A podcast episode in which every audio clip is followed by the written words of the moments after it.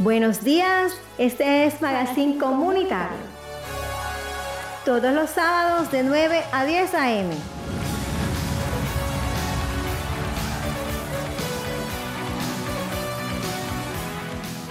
Hola, buenos días. Hoy es sábado 15 de julio. Le damos toda la bienvenida al suroccidente, Barrio La Paz, Barrio La Manga, Nueva Colombia.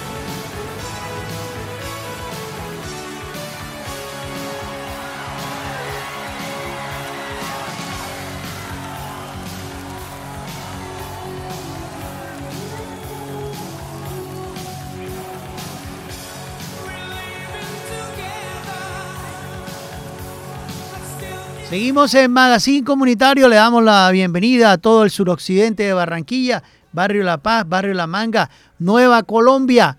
Eh, estamos aquí, como siempre, todos los sábados. Me acompaña Laura Senio en los controles. Hermoso día en Barranquilla, lleno de sol. Y estos son los titulares.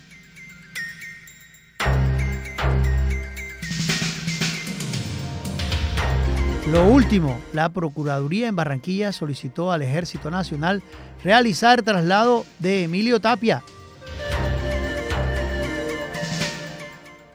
La nueva forma en la que comenzará a medir la velocidad o los límites de velocidad el Ministerio de Transporte.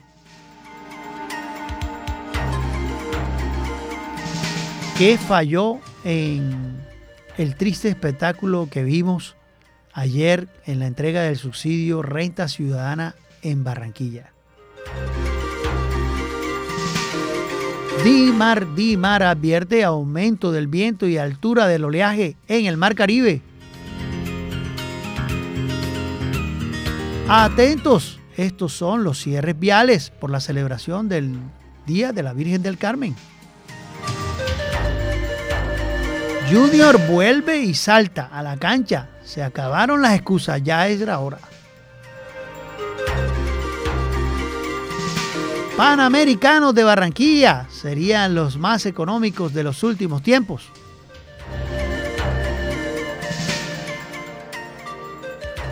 Dejen de fregar. Ley para que respete la intimidad fue sancionada por el presidente. Y en el tema del día, tenemos invitados especiales por la muerte de una persona líder en la comunidad de Malambo, Franklin Pavón.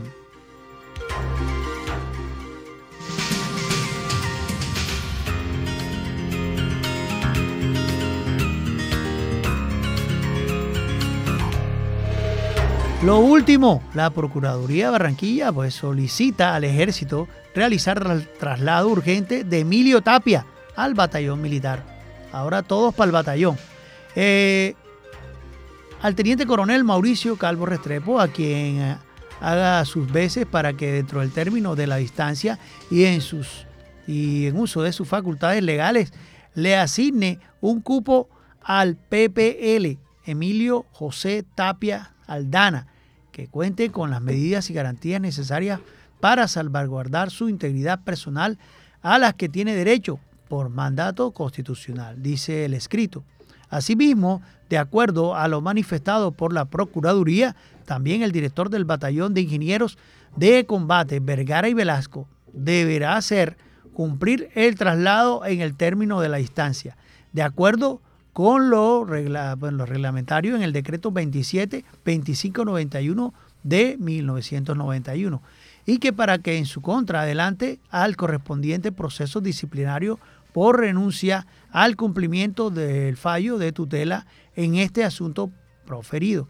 Emilio Tapia actualmente se encuentra en la cárcel del Bosque en Barranquilla tras ser acusado por la Fiscalía de ser una ficha clave en ese entramado de apropiación de recursos públicos, destinado a dotar de tecnología y redes de Internet a miles de niños en zonas apartadas del país.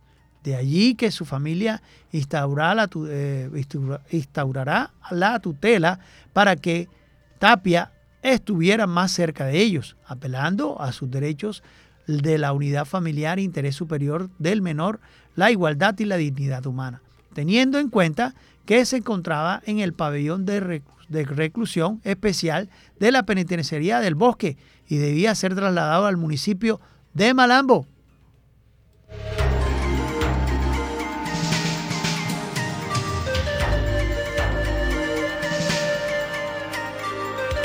Mucho cuidado, mucho cuidado. La nueva forma en la que se comenzará a medir la velocidad y el límite en Colombia. El Ministerio de Transporte y la Agencia Nacional de Seguridad Vial AMS adoptaron una nueva metodología para prevenir el riesgo de accidentes. Esto quiere decir que según las cifras preliminares del Observatorio Nacional de Seguridad Vial, tan solo en el 2019 el peatón fue afectado por esta causa en 827 casos, de los cuales 76 fallecieron y 751 fueron lesionados. Además, la Agencia Nacional de Seguridad Vial confirmó que entre el 2017 y el 2021 se presentaron 16.182 accidentes viales que tuvieron el exceso de velocidad como principal causa. Es por tal razón que el Ministerio de Transporte y la Agencia Nacional de Seguridad Vial adoptaron una nueva metodología que regula la velocidad límite en Colombia a través de dos resoluciones, que es la 202 3304 002 5995 y la 202 3304 002 5895 y unifica los criterios legales para que las autoridades locales y responsables de la infraestructura vial señalicen correctamente las vías según la resolución de la velocidad límite establecida por la ley.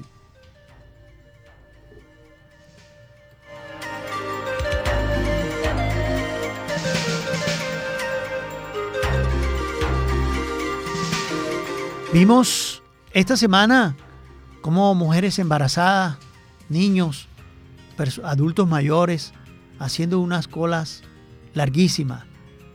Nos da algo de tristeza ver esta escena en Barranquilla, pero la pregunta es, ¿qué falló en el triste espectáculo de entrega del subsidio Renta Ciudadana en Barranquilla? ¿Qué falló? Varias cuadras de extensión tenían la enorme fila de ciudadanos que pernotaron el jueves o madrugaron, es decir, mucha gente se quedó del jueves para viernes, o madrugaron ese viernes a la sede del Banco Agrario de la calle Murillo con Avenida Olaya Herrera para recibir el pago del subsidio. Eh, renta ciudadana se llama ahora, ante familias en acción, lo que era antes. En el triste espectáculo se veían mujeres embarazadas y otras con niños en brazos que al mediodía llegaron a soportar temperaturas superiores a los 37 grados centígrados. Estuvieron a la intemperie en promedio más de 12 horas, sin acceso a un baño y comiendo de las ventas callejeras. Todo un espectáculo deprimente. Fueron varias explicaciones que entregaron los centenares de beneficiarios de estos subsidios sobre el caos que se vivió en las últimas 48 horas y quienes deberían y quienes deberían responder no entregaban ninguna explicación a los afectados. La apertura de la oficina del Banco Agrario fue normal a las 8 de la mañana. Para ese momento, la primera beneficiaria que estaba en la fila ya llevaba más de 17 horas esperando su turno. Fue una mujer residente del municipio de Sitio Nuevo Magdalena. Ella no sabía el por qué recibió el mensaje para cobrar en Barranquilla su subsidio. Quedó en evidencia que algo falla. El Departamento de Prosperidad Social o el Banco Agrario como responsable del pago del subsidio, la respuesta que dio al director regional de la Prosperidad Social en el Atlántico, Wilson Castro, no se inmutó en asegurar que las largas filas se formaron porque las personas que vinieron a retirar sus transferencias vinieron con acompañantes. Y siguió en su explicación señalando que sí habían 600 a 700 personas al multiplicarlas por 3 o por 4. Obviamente se ven muchas más. Pero la realidad era otra. Y fue evidente de que hubo fallas, no solo en Barranquilla, sino también en otras ciudades del Caribe y el interior del país. A la mayoría de los beneficiarios se les notificó el cambio de los puntos de pago, otros no recibieron el mensaje de texto, no se les informó que solo había habilitado una sede del Banco Agrario o que había iniciado el pago con la norma del pico y cédula. El colapso se generó porque al liquidar el contrato con super, bueno, con la empresa que siempre da, paga en Barranquilla tiene más de un centenar de puntos de atención. Se pasó al Banco Agrario que concentró el pago en la sede Murillo con 46. Los testimonios los vimos. Cindy Suárez, una beneficiaria, afirmó que ella estaba bancarizada como familias en acción y ahora no aparece. Me colocaron la plata, ya no tenía que hacer filas, ahora me cambiaron al Banco Agrario. Esos fueron los testimonios de las personas, como también Liliana Vázquez, otra beneficiaria que señaló que su pago lo recibía cerca a la casa. Acá está un, bueno, uno perdiendo el tiempo, es lo que decía, el calor, le toca a uno comprar el refresco para el calor, para lo que uno no va a recibir aquí. Se cuestionó, o sea, se va todo el dinero en agua, en refresco, porque le tocó vivir embarazada todo eso.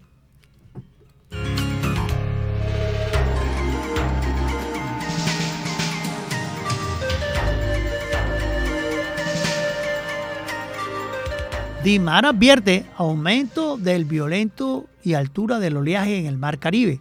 Afectará a ciudades como Barranquilla, Santa Marta y Cartagena.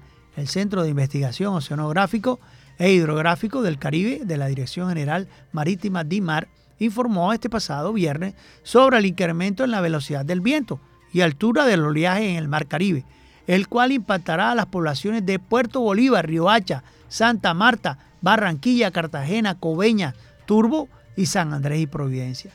En la zona se presentará una interacción entre un sistema de alta presión posicionando en el sureste del Océano Atlántico Norte y el sistema de baja presión del Darién, sumando a la oscilación de la vaguada monzónica sobre los 9 y 11 grados norte, lo que hace que haya vientos alisios fuertes con dirección este, indicó Dimar. Se prevé que este comportamiento aumente durante las próximas 48 horas con presencia de vientos de 25 nudos, 46 kilómetros por hora y una altura en las olas de hasta 3.2 los metros. Mucho cuidado.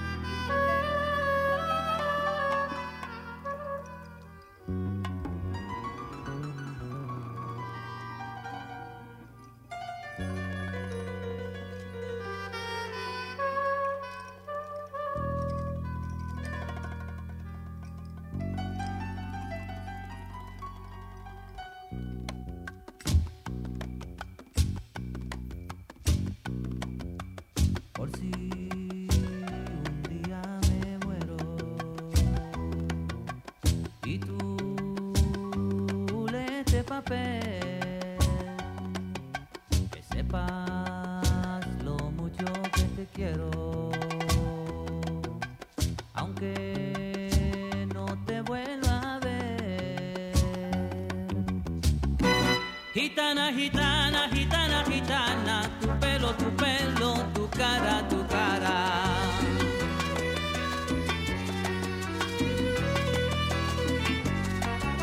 Sé que nunca fuiste mía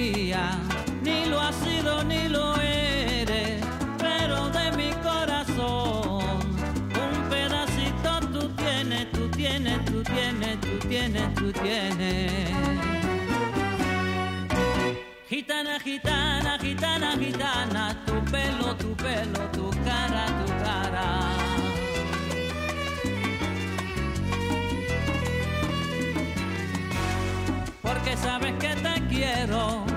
No trates de alabarme tú, pues lo mismo que te quiero, soy capaz hasta de odiarte yo. Y tengo celos del viento porque acaricia tu piel, de la luna que miras, del sol porque te calienta. Yo tengo celos del agua y del peinecito que a ti te peina. Y con los celos, los celos, los celos, a mí el corazón me arde, me arde. Y con los celos, los celos, los celos, a mí el corazón me arde, me arde.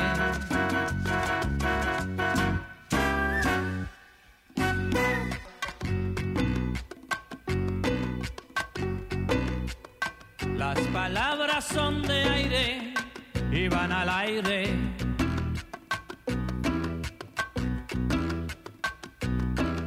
Mis lágrimas son agua y van al mar. Cuando un amor se muere, sabes chiquita dónde va, sabes dónde va.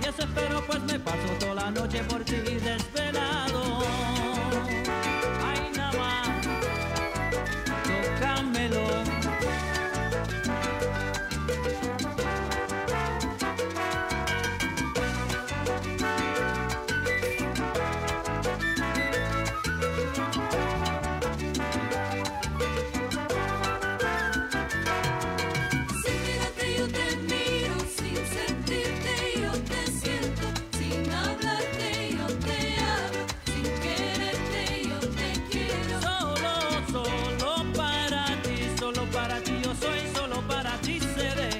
Espero con la esperanza que algún día me pueda ver.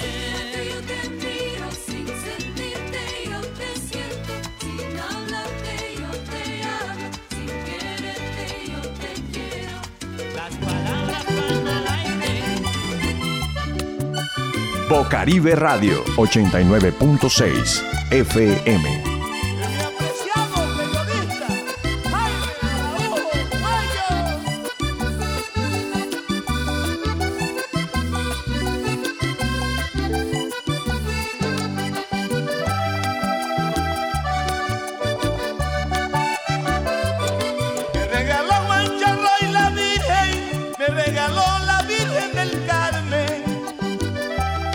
Atentos, atentos que se viene la Virgen del Carmen y estos son los cierres viales por celebración de la Virgen del Carmen.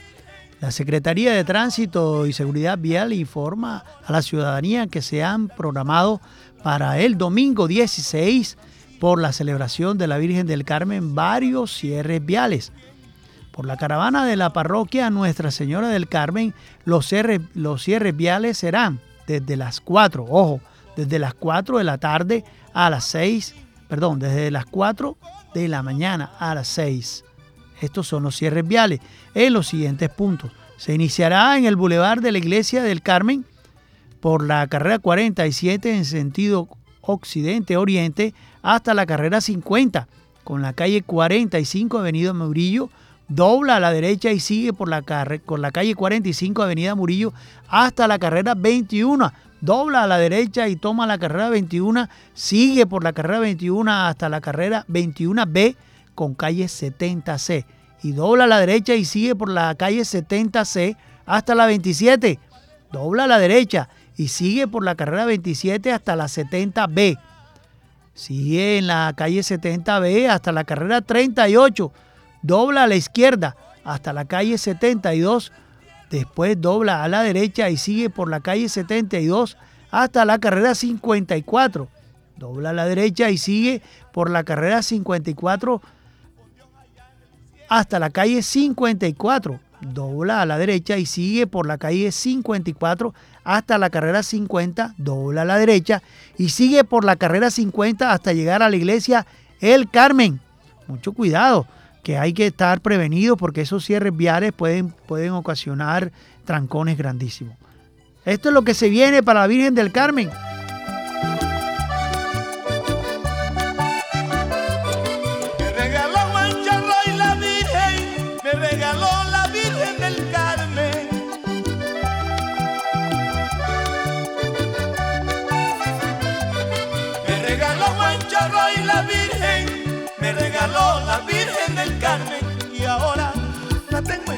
Carrizal, la tierra donde yo nací, donde Juancho conoció a Martín también, conoció a mamá. Junior, Junior, vuelve, vuelve y salta a la cancha. Se acabaron las excusas. Me manda aquí mi amigo Manuel Ortega. Un saludo especial a Manuel Ortega, Ortega Ponce. Este sábado a las 6 pm el equipo Tiburón recibirá Águilas Doradas. Así Hernán Darío Gómez repita hasta la saciedad que NIFAP puede prometer títulos. Eso es lo que se espera la afición del Junior después del fracaso del equipo en el primer semestre, ya que ni siquiera pudo clasificar a los cuadrangulares de la liga. Al bolillo se le abona que agregó al Junior, agarró al Junior en el último lugar y estuvo en un punto de meterse dentro de los ocho. Pero eso, pero eso no es suficiente para el hincha, es lo que se dice, ¿no? Que desea ponerle fin al ayuno del título, de títulos y volver a competir en torneos internacionales. Junior arranca con una nueva ilusión, como dijo Fad, en la presencia oficial del plantel y con la aspiración de haber acertado con la conformación de un equipo que pelee por cosas importantes, tanto en la liga como en la Copa Colombia. No hay excusas, dijo el pibe. El primer desafío será este sábado a las 6. Veremos al Junior el Metropolitano contra Águilas Doradas, equipo revelación en la pasada y que presenta como nuevo técnico al venezolano César Farías. Bolillo ha armado el equipo a su gusto. En mediodía lo que, lo que ha permitido el mercado y ha tenido tiempo de trabajo. Trajo al portero uruguayo Santiago Mele, al defensa central argentino Emanuel Olivera y a su compatriota delantero Gonzalo Lecima. Lecina. También incorporó al extremo Pablo Rojas, al atacante Steven Rodríguez y a los defensas Brian Ceballos y Germain Peña. Todavía no resigna la posibilidad de sumar al mediocampista barranquillero José Enamorado. Gómez confirmó que Mele y Olivera serán titulares, como Homer Martínez jugará como zaguero central, que John Vélez y Leder Berrío estarán en el medio, con Carlos Vaca será el capitán de campo en ausencia que de Didier Moreno, quien debe cumplir una fecha de suspensión.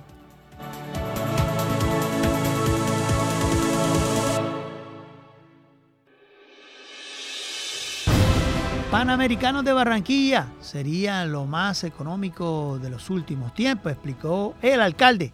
¿Pero por qué?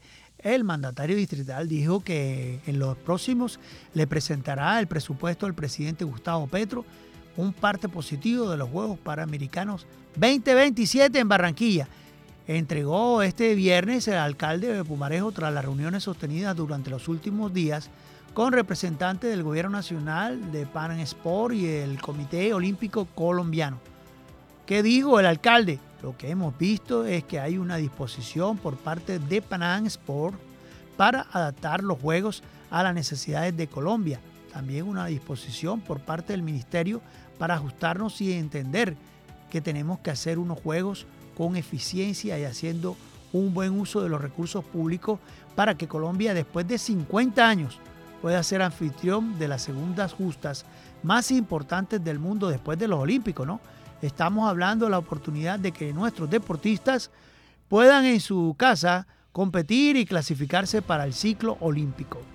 El mandatario distrital reconoció que los Juegos de Barranquilla podrían ser uno de los más económicos que se hayan realizado.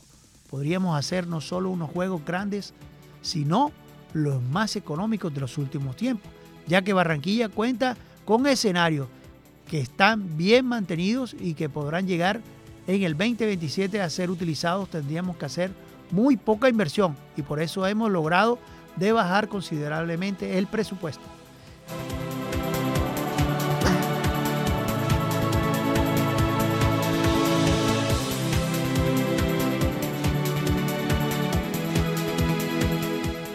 Hay una ley que la pedíamos, la pedíamos a gritos las personas que, que tenemos algunas deudas del pasado, que son carteras de más de 20 años, son carteras que, ¿por qué? ¿Por qué siguen cobrando? No entiendo, no entiendo.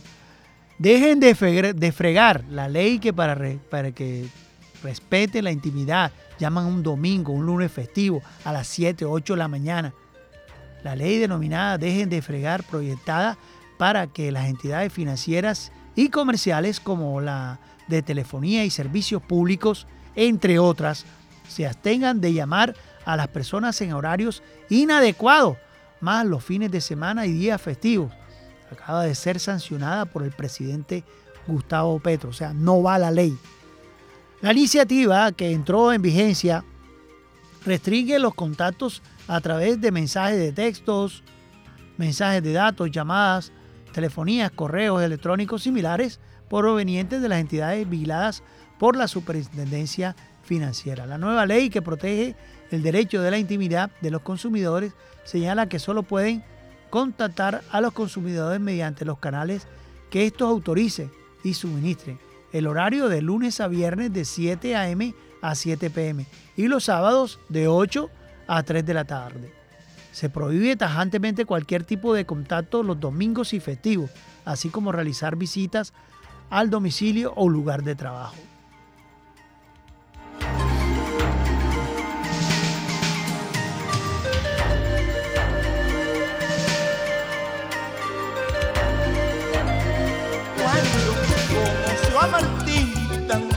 Bocaribe Radio mamá. 89.6 FM.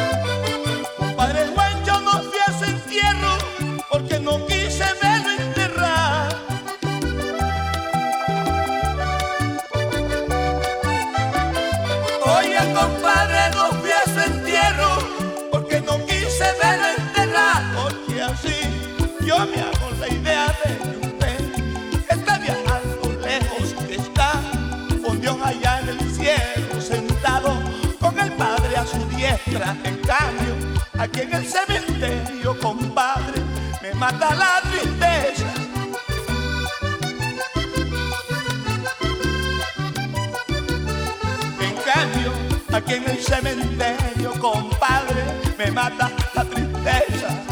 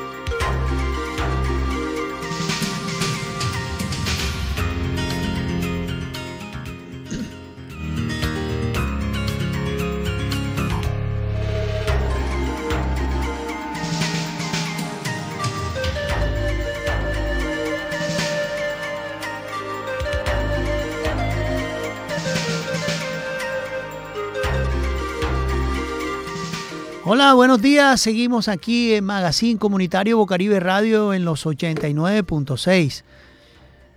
Esta mañana, una mañana soleada en Barranquilla, y no me gusta decir noticias negativas, incluso yo no tengo judiciales, pero hay algo que, que el ser humano debe saber, porque todos somos iguales. Todos somos iguales. La comunidad LGTBI, lo- los chicos trans, todos somos iguales, todos somos iguales. Y no podemos hacer, o digamos, tildar a personas por comportamientos o por estar dentro de comunidades como la LGTBIQ y tratar de señalarlos y hacerles la guerra y hacerles la vida imposible, porque eso no, no está bien. El ser humano tiene que aceptar a las personas como son, ¿verdad? Y a la vez, pues, darnos a conocer por, por un buen trato y por ser incluyente. Hoy, pues, no quisiera ni leer la noticia porque me da mucha tristeza. El asesinato de Franklin Pavón en el 2023 asciende a ocho las víctimas de la comunidad LGTBIQ. El asesinato de Franklin Pavón, líder LGTBIQ de Malambo, generó la solidaridad de activistas sociales y defensores de los derechos humanos de la comunidad. En este caso, también hago parte de esa comunidad de defensora de derechos humanos aquí en el suroccidente. Wilson Castañeda, director de la organización Caribe Afirmativo, aseguró que Franklin es una nueva víctima del conflicto armado y perteneciente al Consejo de Paz y enlace de la alcaldía con la comunidad LGTBIQ de Malambo. ¿No tiene, nos tiene preocupado en el Caribe? Afirmativo. Franklin, en su calidad de víctima y por el alto rango de liderazgo de, que desempeñaba en ese municipio, estaba expuesto a múltiples situaciones de riesgo, declaró el señor Castañeda. Recordó que Franklin en octubre del año anterior recibió un panfleto amenazante, como muchos que recibimos, incluyéndome a mí. Y en mayo pasado, al pronunciarse sobre el asesinato de dos miembros de la comunidad en ese municipio, recibió llamadas intimidatorias. Reclamó una investigación rápida que pe- permitiera la captura de los responsables de este nuevo asesinato que enluta a la población LGTBIQ del Atlántico. Señaló que igualmente los jueces y fiscales deben revelar cuáles son las razones de los perpetradores a cometer estas acciones de violencia contra la comunidad. Sobre la situación de seguridad de la población LGTBIQ, Castañeda señaló que ya son ocho los casos de asesinato en lo corrido del año en el departamento del Atlántico.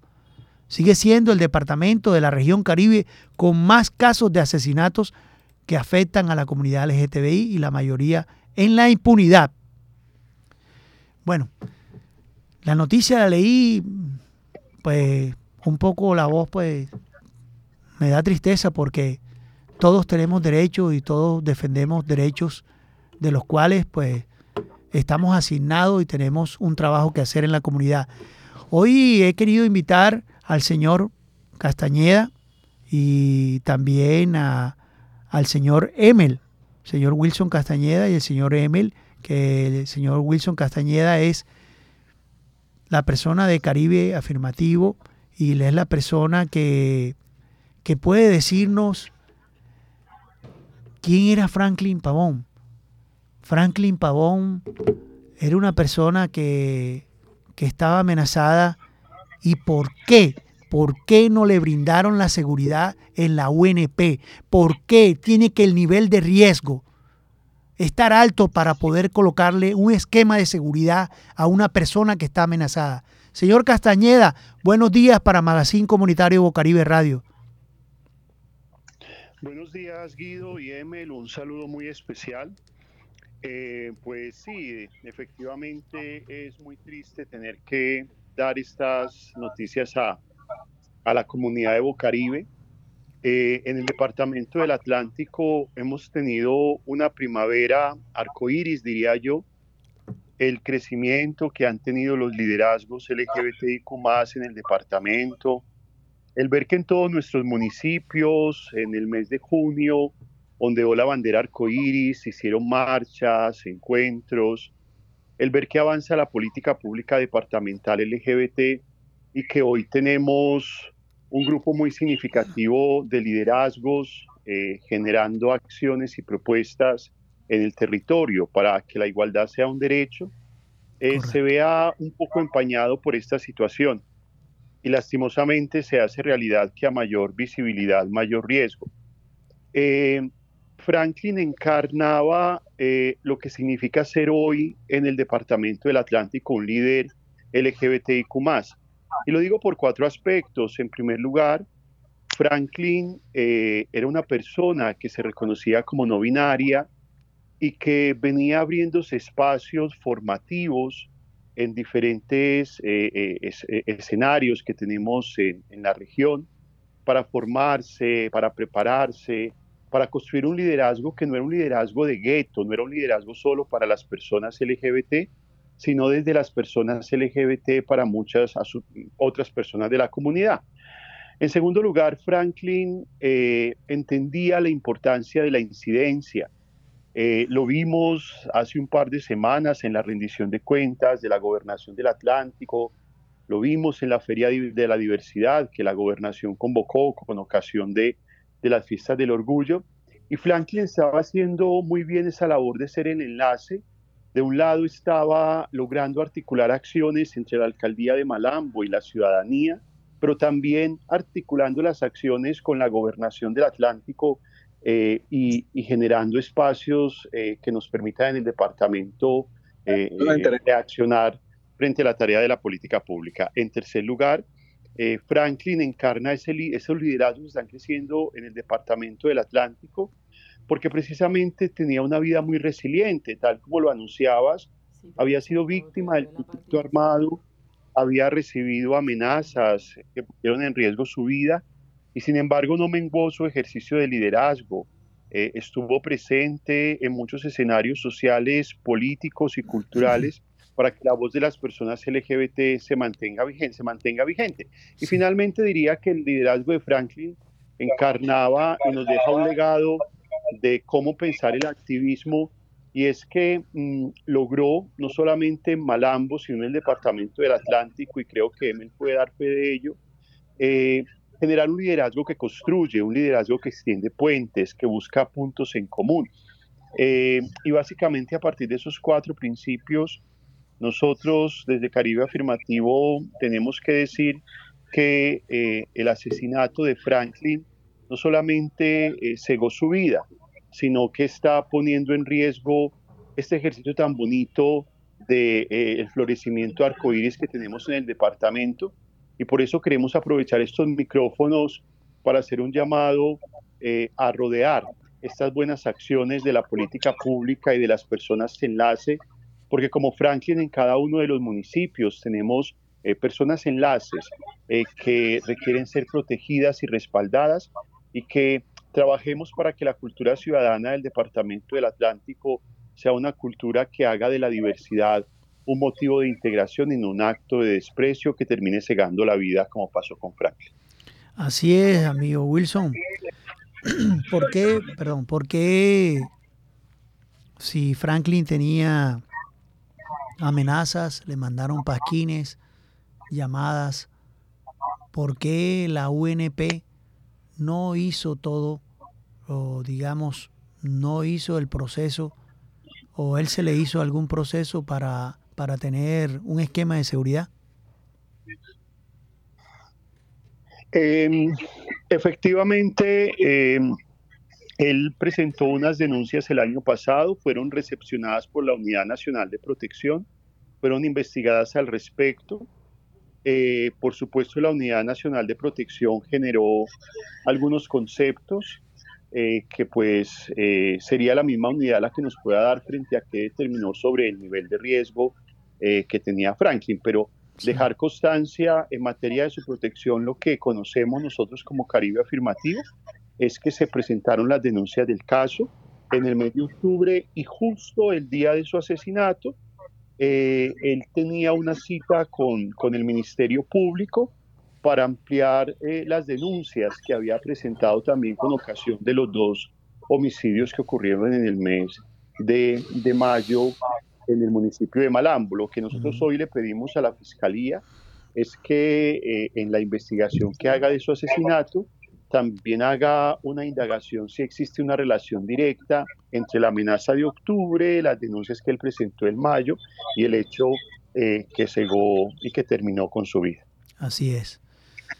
Cuando hablamos de comunidad LGTBI, más y hablamos de Malambo, eh, sabemos que, que las personas que, que son líderes dentro de la comunidad y defensores de derechos humanos, como eso, como en este caso Franklin, la pregunta sería eh, para el señor Emel, que también lo tenemos en línea. Buenos días, señor Emel.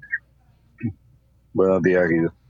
Cuando vemos a Franklin moverse dentro de la comunidad de Malambo y, y vemos una persona activista de los derechos humanos y defensores de derechos humanos, me imagino que él tenía un grupo y venía haciendo un trabajo dentro de la comunidad.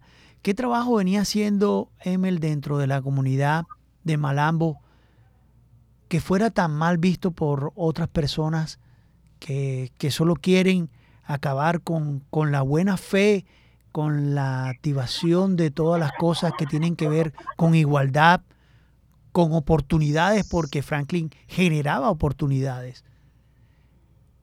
¿Qué venía haciendo Franklin Eh, Pavón dentro de Malambo?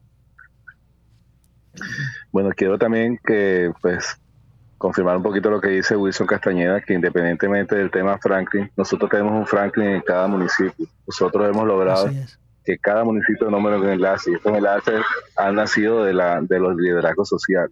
Qué bien. El Franklin en su municipio, eh, independientemente del tema de que fuera enlace del sector social LGBTQ+, y que representara la figura de- como tal de, de nuestra población, él ejercía, siempre ejerció un trabajo social, o sea, él, él fue consejero de paz de- del municipio de Malambo, eh, fue observador de la MOE, eh, era un activista consumado con el tema de su barrio, Mesolandia. De hecho, eh, impresionantemente tú ves sus redes sociales y dos o tres horas antes de su muerte él estaba Sí. eh, mostrando las luminarias que había conseguido para su barrio. Era una persona muy activa, no, no debería ser mal visto, al contrario, por hacer cosas tan bien vistas fue que, que, eh, estuvo expuesto. Sí. Lamentablemente- este tema de la ONP, de las demoras en, en colocar los esquemas, eh, nos pone en riesgo a todos, todos y todas, porque Sí. finalmente Sí.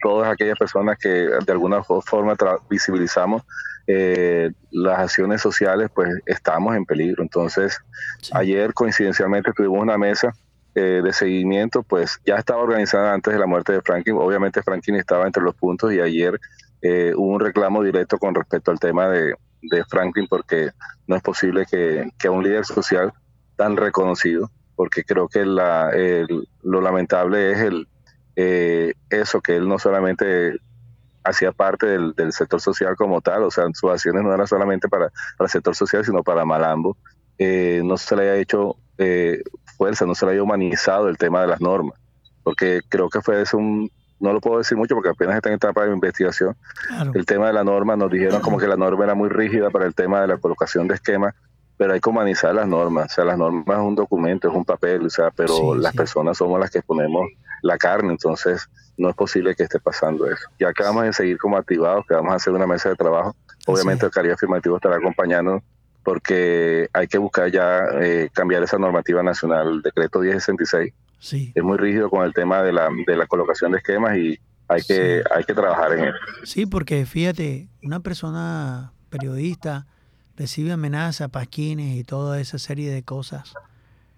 Y te hacen la visita. Un sargento te hace una visita. Eh, yo estuve en la policía y sé cómo es el procedimiento. Y me doy cuenta de que, de que ellos dicen, tienes que cumplir un nivel de riesgo para yo colocarte un esquema de, para, para darte positivo dentro de un esquema. Entonces, miremos lo que es un nivel de riesgo. O sea, nivel de riesgo, tú tienes un trabajo social, tienes un trabajo público. Además de eso, eh, estás haciendo una denuncia formal dentro de la comunidad porque Franklin pues no hacía denuncia, pero, pero era una persona que también, que prácticamente ayudaba a la comunidad. Entonces, a ver, tiene que haber un atentado con proyectiles de arma de fuego para que el nivel de riesgo suba? Es la pregunta que nos hacemos, ¿verdad? Emil, ¿verdad, señor Wilson?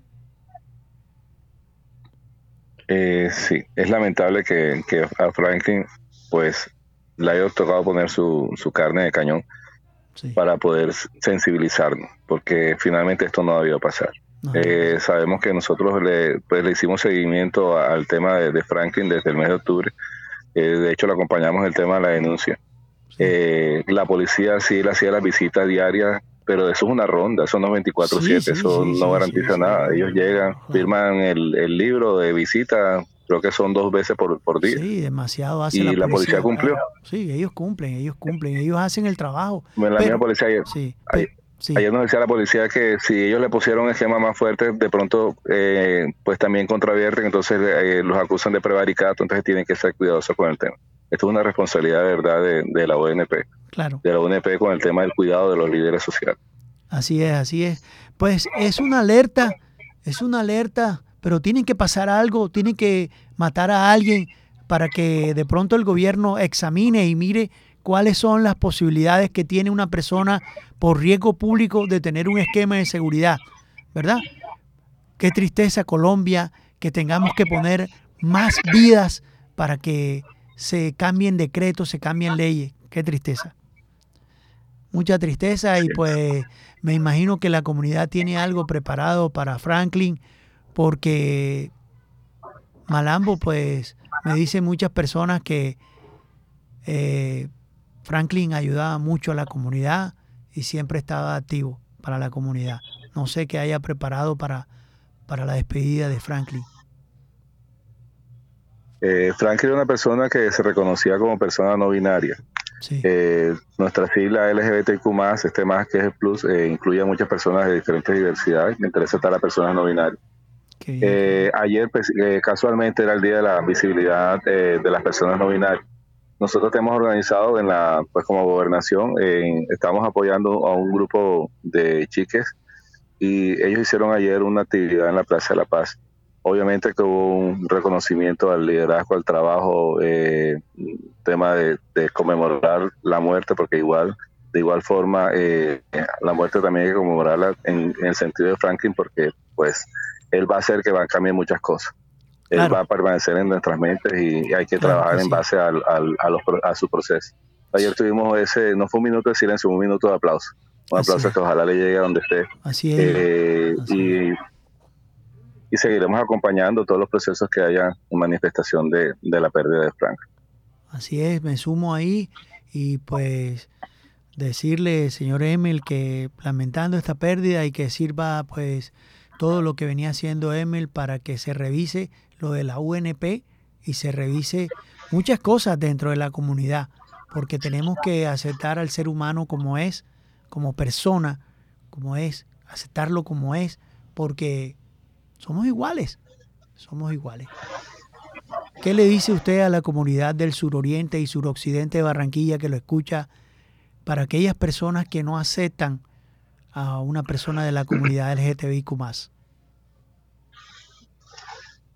Pues que es un tema de humanidad, o sea, somos seres humanos eh, con diferencias como las tenemos todas, todos y todos. Entonces es un tema, un tema de aceptación, ni siquiera de tolerancia, un tema de aceptar porque todos tenemos familia, todos tenemos una es. madre, un padre, una- tenemos un núcleo. Entonces a respetar y a humanizarnos, a, a- a saber que cada persona siente, hasta un pellizco, hasta una pica de mosquito duele. Entonces es. hay que es eso, trabajar en eso de sensibilizar.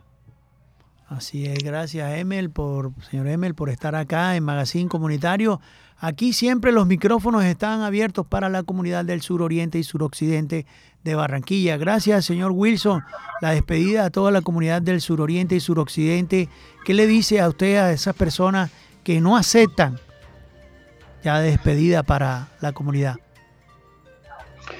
Mire, eh, yo creo que hay un resumen de tres tareas que nos quedan pendientes y que en memoria de Franklin tenemos que activar.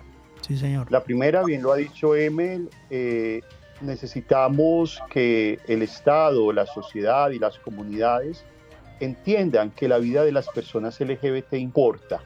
Nos preocupa mucho que seguimos teniendo personas en la vida cotidiana y a veces instituciones que creen que las vidas de las personas LGBT son vidas menores, que son vidas que no tienen sentido. Entonces, el primer mensaje que quiero dejar en la mañana de hoy a las personas que nos escuchan es que necesitamos trabajar arduamente en la escuela, en el colegio, en la casa, en los medios de comunicación, para que de una vez por todas entendamos que las vidas de las personas LGBT también importan y que la igualdad debe ser una realidad. En segundo lugar, necesitamos un compromiso de las autoridades. No puede ser que se den las reuniones solamente cuando se ocurren los asesinatos. No puede ser que eh, eh, solamente cuando, cuando se violan los derechos humanos el Estado en su conjunto aparezca a reaccionar. Y en ese sentido necesitamos que la institucionalidad presente en el departamento, la policía, la fiscalía, las alcaldías, la defensoría del pueblo, las personerías, que toda la institucionalidad entienda que la razón de ser del Estado es proteger la vida de, las, de los ciudadanos y las ciudadanas, y eso incluye también la vida de las personas LGBT, y requerimos un Estado que esté más previniendo que lamentando la violencia. Necesitamos un Estado que esté garantizando espacios de reconocimiento y no solamente sancionando delitos. Y finalmente, eh, mm, me uno al llamado que hacía Emel, eh, ¿qué sigue por delante? Tenemos 23 enlaces LGBT en el Departamento del Atlántico que hoy los asiste la tristeza de haber perdido un compañero que es Franklin y el miedo y la zozobra de que eh, el liderazgo LGBT les ponga en riesgo. En ese sentido, yo hago una invitación a las personas que nos escuchan que el mejor legado y la mejor manera que podemos tener para recordar a Franklin es que en su memoria y en memoria de su activismo acompañemos, rodeemos, eh, exijamos garantías para ese florecimiento de activismo que tenemos en el departamento y que acciones como la política pública departamental sean estrategias que acompañemos no solamente el gobierno departamental como lo viene haciendo, sino también la ciudadanía y que esa sea la mejor herramienta para combatir esta violencia y ojalá eh, el caso de Franklin sea el último y que en su memoria y en respeto a su legado de ahora en adelante pongamos en el centro la vida digna de las personas LGBT. Así es, que sea el último caso que vemos en el Atlántico. No queremos más muerte. Gracias, señor Wilson Castañeda. Es la despedida de Magazine Comunitario Bocaribe Radio. Los micrófonos están abiertos para la comunidad LGTBIQ aquí en Magazine Comunitario Bocaribe Radio. Gracias por estar con nosotros.